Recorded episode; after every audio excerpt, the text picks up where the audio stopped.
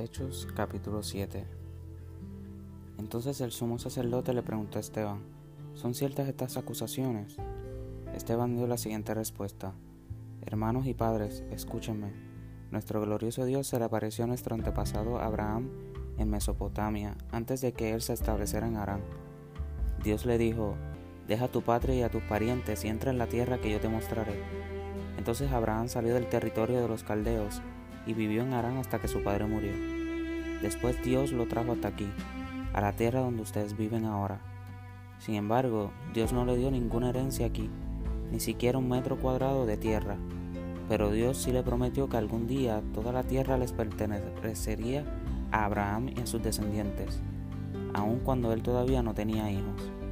Dios también le dijo que sus descendientes vivirían en una tierra extranjera, donde serían oprimidos como esclavos durante 400 años. Pero yo castigaré a la nación que los esclavice, dijo Dios, y al final saldrán de allí y me adorarán en este lugar.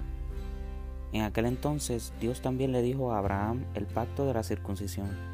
Así que cuando nació su hijo Isaac, Abraham lo circuncidó al octavo día. Y esa práctica continuó cuando Isaac fue padre de Jacob y cuando Jacob fue padre de los doce patriarcas de la nación israelita. Entonces estos patriarcas tuvieron envidia de su hermano José y lo vendieron para que fuera esclavo en Egipto, pero Dios estaba con él y lo rescató de todas sus dificultades, y Dios le mostró su favor ante el faraón, el rey de Egipto. Dios también le dio a José una sabiduría fuera de lo común, de manera que el faraón lo nombró gobernador de todo Egipto y lo puso a cargo del palacio. Entonces un hambre azotó a Egipto y a Canaán. Hubo mucho sufrimiento y nuestros antepasados se quedaron sin alimento. Jacob oyó que aún había grano en Egipto, por lo que envió a sus hijos, nuestros antepasados, a comprar un poco. La segunda vez que fueron, José reveló su identidad a sus hermanos y se los presentó al faraón. Después José mandó a buscar a su padre, Jacob, y a todos sus parientes para que los llevaran a Egipto, 75 personas en total. De modo que Jacob fue a Egipto, Murió allí, al igual que nuestros antepasados. Sus cuerpos fueron llevados a Siquem, donde fueron enterrados en la tumba que Abraham les había comprado a los hijos de Amor en Siquem a un determinado precio. A medida que se acercaba el tiempo en que Dios cumpliría su promesa a Abraham, el número de nuestro pueblo en Egipto aumentó considerablemente. Pero luego ascendió un nuevo rey al trono de Egipto, quien no sabía nada de José este rey explotó a nuestro pueblo y lo oprimió, y forzó a los padres a que abandonaran a sus recién nacidos para que murieran. En esos días nació Moisés, un hermoso niño a los ojos de Dios. Sus padres lo cuidaron en casa durante tres meses. Cuando tuvieron que abandonarlo, la hija del faraón lo adoptó y lo crió como su propio hijo. A Moisés le enseñaron toda la sabiduría de los egipcios, y era poderoso tanto en palabras como en acciones. Cierto día, cuando Moisés tenía 40 años, decidió visitar a sus parientes, el pueblo de Israel. Vio que un egipcio maltrataba a un israelita. Entonces Moisés salió en defensa del hombre y mató al egipcio para vengarlo. Moisés supuso que sus compatriotas israelitas se darían cuenta de que Dios lo había enviado para rescatarlos, pero no fue así. Al día siguiente los visitó de nuevo y vio que dos hombres de Israel estaban peleando. Trató de ser un pacificador y les dijo, Señores, ustedes son hermanos, ¿por qué se están peleando? Pero el hombre que era culpable empujó a Moisés. ¿Quién te puso como gobernante y juez sobre nosotros? le preguntó. ¿Me vas a matar como mataste ayer al egipcio? Cuando Moisés oyó eso, huyó del país y vivió como extranjero en la tierra de Madián. Allí nacieron sus dos hijos. Cuarenta años después, en el desierto que está cerca del monte Sinaí, un ángel se le apareció a Moisés en la llama de una salsa que ardía.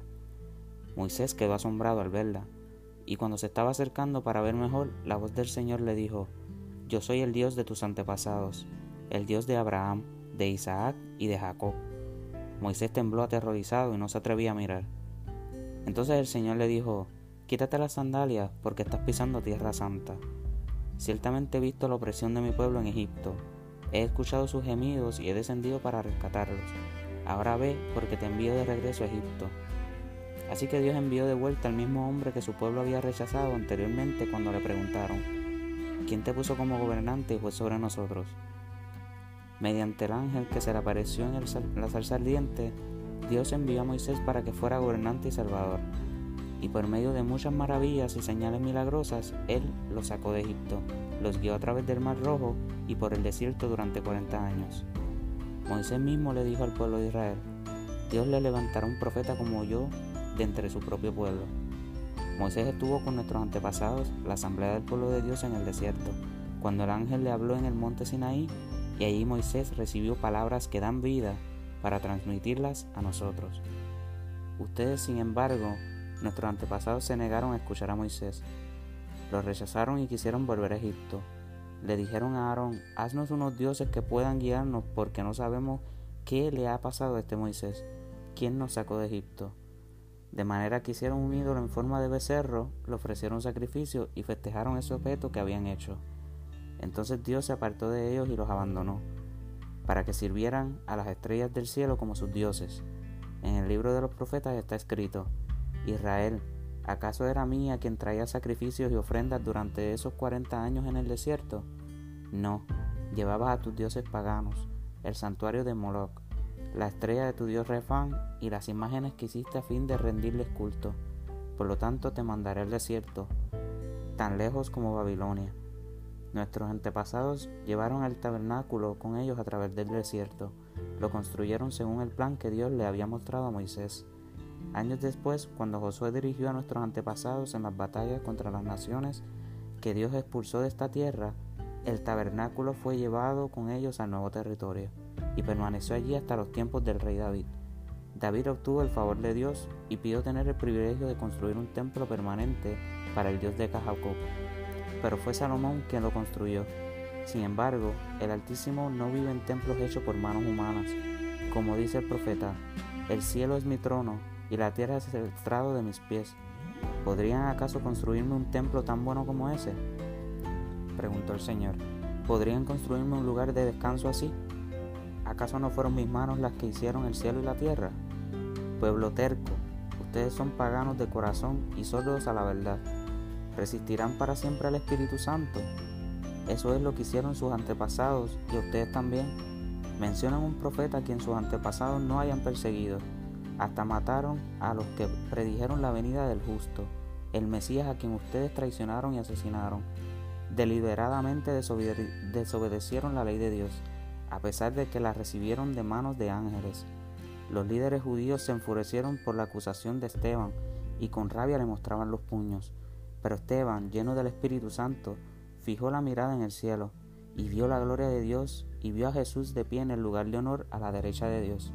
Y les dijo, Miren, veo los cielos abiertos y al Hijo del Hombre de pie en el lugar de honor a la derecha de Dios. Entonces ellos se taparon los oídos con las manos y empezaron a gritar. Se lanzaron sobre él, lo arrastraron fuera de la ciudad y comenzaron a apedrearlo. Sus acusadores se quitaron las túnicas y las pusieron a los pies de un joven que se llamaba Saulo. Mientras lo apedreaban, Esteban oró, Señor Jesús, recibe mi espíritu cayó de rodillas gritando, Señor, no los culpes por este pecado. Dicho eso, murió.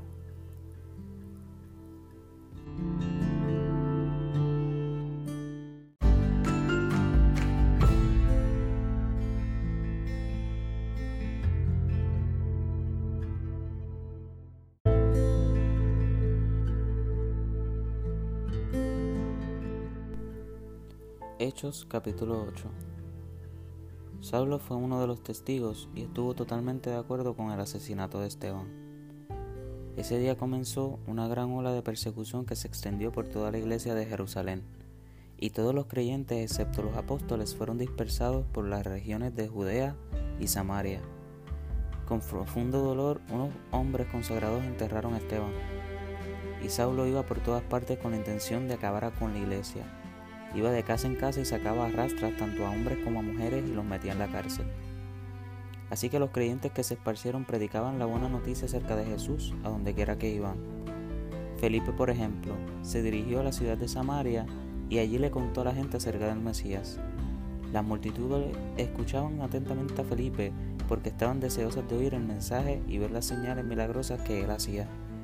Muchos espíritus malignos fueron expulsados los cuales gritaban cuando salían de sus víctimas, y muchos que habían sido paralíticos y cojos fueron sanados. Así que hubo mucha alegría en esa ciudad. Un hombre llamado Simón, quien por muchos años había sido hechicero allí, asombraba a la gente de Samaria y decía ser alguien importante. Todos, desde el más pequeño hasta el más grande, a menudo se referían a él como el grande, el poder de Dios.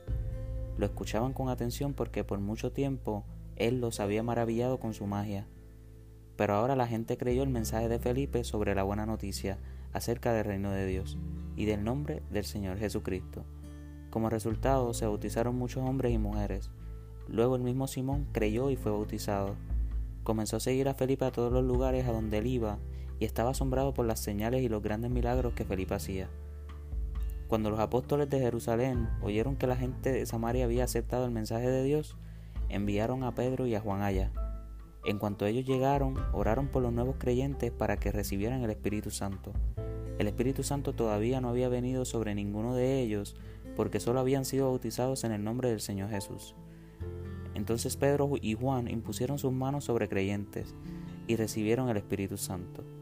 Cuando Simón vio que el Espíritu se recibía cuando los apóstoles imponían sus manos sobre la gente, les ofreció dinero para comprar ese poder. Déjenme tener este poder también, exclamó, para que cuando yo imponga mis manos sobre las personas reciban el Espíritu Santo. Pedro les respondió, que tu dinero se destruya junto contigo por pensar que es posible comprar el don de Dios. Tú no tienes parte ni derecho en esto porque tu corazón no es recto delante de Dios. Arrepiéntete de tu maldad y ora al Señor, si tal vez Él perdone tus malos pensamientos, porque puedo ver que estás lleno de una profunda envidia y que el pecado te tiene cautivo. Oren al Señor por mí, exclamó Simón. Que no me sucedan estas cosas terribles que has dicho. Después de dar testimonio y predicar la palabra del Señor en Samaria, Pedro y Juan regresaron a Jerusalén por el camino. Se detuvieron en muchas aldeas samaritanas para predicar la buena noticia.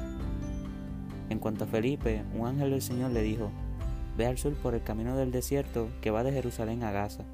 Entonces él emprendió su viaje y se encontró con el tesorero de Etiopía, un eunuco de mucha autoridad bajo el mando de Candace, la reina de Etiopía.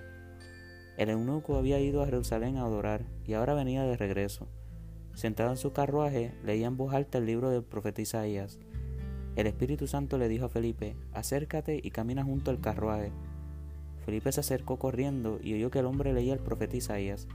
Felipe le preguntó, ¿Entiendes lo que estás leyendo? El hombre contestó, ¿y cómo puedo entenderlo a menos que alguien me lo explique? Y le rogó a Felipe que subiera al carruaje y se sentara junto a él.